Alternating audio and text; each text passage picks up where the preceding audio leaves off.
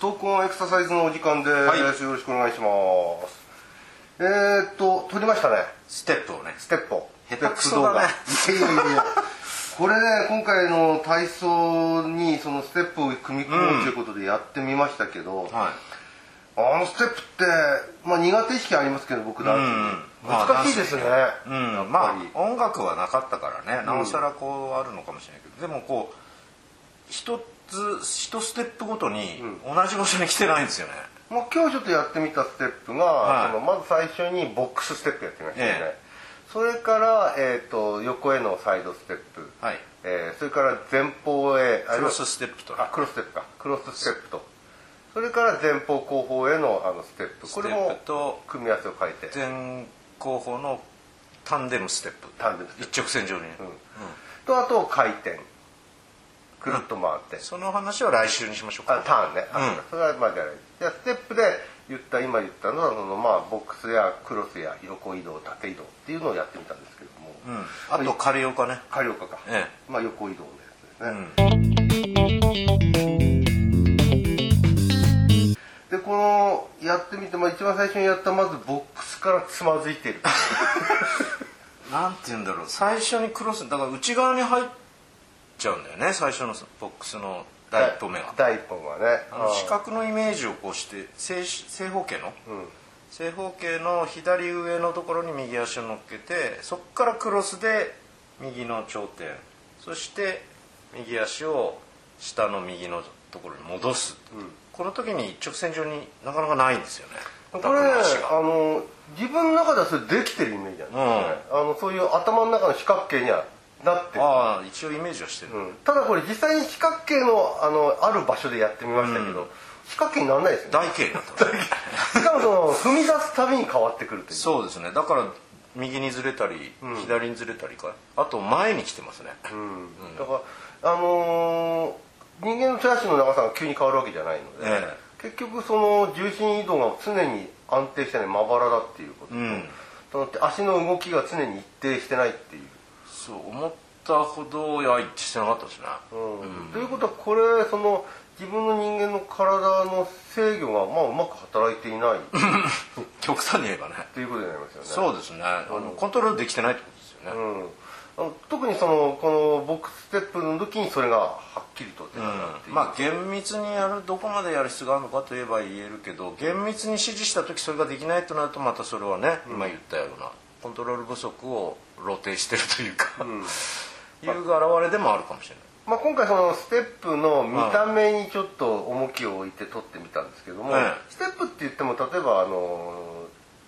インターネットで検索するとステップ運動なんていうのは踏み台昇降みたいああにいわゆる階段段のね、ええ段のステップあのそんなに高くないね10センチ、20センチの踏み台で、はいはいエアロビクス的にですね動くやつがよく出てくるステップエクササイズとして出てくるんですけど、まあああいうようにそのいわゆるエアロビクス的なことを意識したステップの運動もあれば、ん今回のようにその何ですか見栄えというか要ははいどういうふうに運動を制御できてるかっていう、うん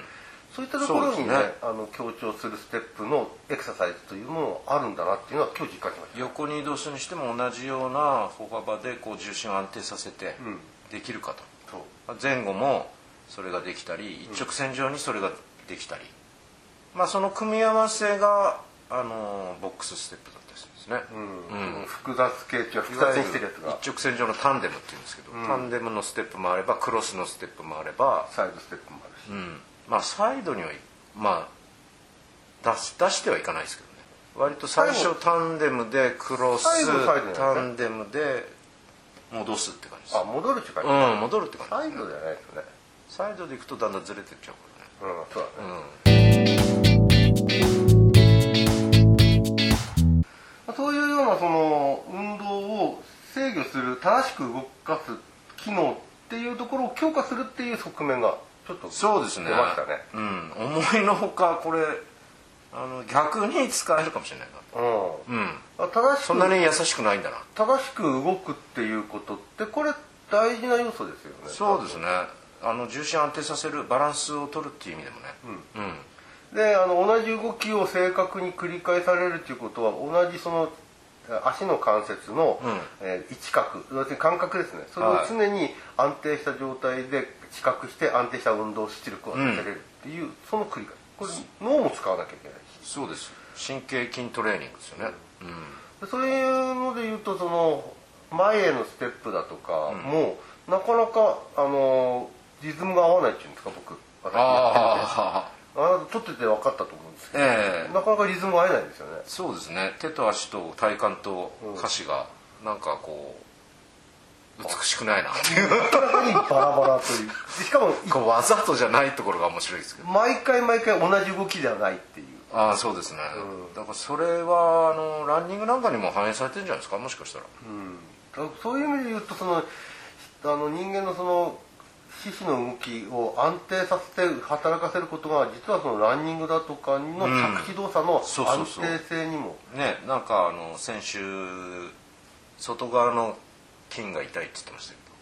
ど、内側に入るとねそこにストレスかかるからもしかしたらこう着地のたびに少しインステップ気味に着地してる左に流れていくとかってそんなないですかいや左側の方にぶつかってる記記憶はないんですよいやもうそこまでいい まあ分かんないでしょうけど、うんただね確かにねあのーコーナーに入って曲がっていく時にちょっと曲がりづらい時ありますね左回りうん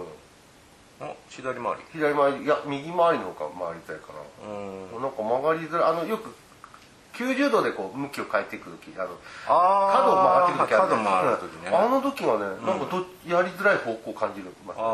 ー右まのあような気がする、左回りでも右の足がね内側に行き過ぎちゃったら回りづそらうい左側の方左折する時はね左側にどんどん行っちゃう感じああしたらまさしくそうじゃないですかで右にこすのは右には思ってるほど行っていかない そしたらかなり断定できるかもね、うん走り方右のステップが思いのほか内側に入りけ入る傾向がありまあ一つにはね左膝が痛いっていうのがあるんですよあ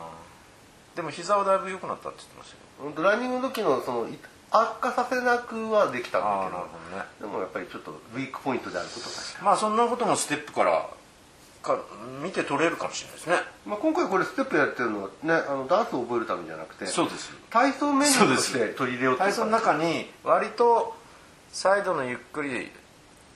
右左に動くっていう体操はあるけど、まあ、もうちょっとステップに着目して重きを置いてやってもいいのかなってまあ間間に入れてもいいんですけどね、なぜかというと他のその体操にあまりステップを取り入れてるものが、まあ、私たちの見たものの中ではそんなにないんですそようね、なんですよねラジオ体操の第1第2にしてもせいぜい横に一歩動くぐらいで、みんなの体操なんか2歩ぐらいせいぜい横にこれでもステップしてる方なんですけど、ねぐらいなんで今言ったようにそのステップそのものをきちんと取り入れてるものってやっぱり印象はないそうですねそれはバランス機能とか、まあ、音に合わせたそういう協調性とか、そういう面でも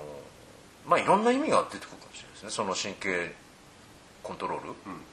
にしても、空間把握うん、 空間把握にしてもまたあの次にねそのターンとかになると、それがより明確になりますけどそれは来週まあ話そうかなと思ってますけど。なうん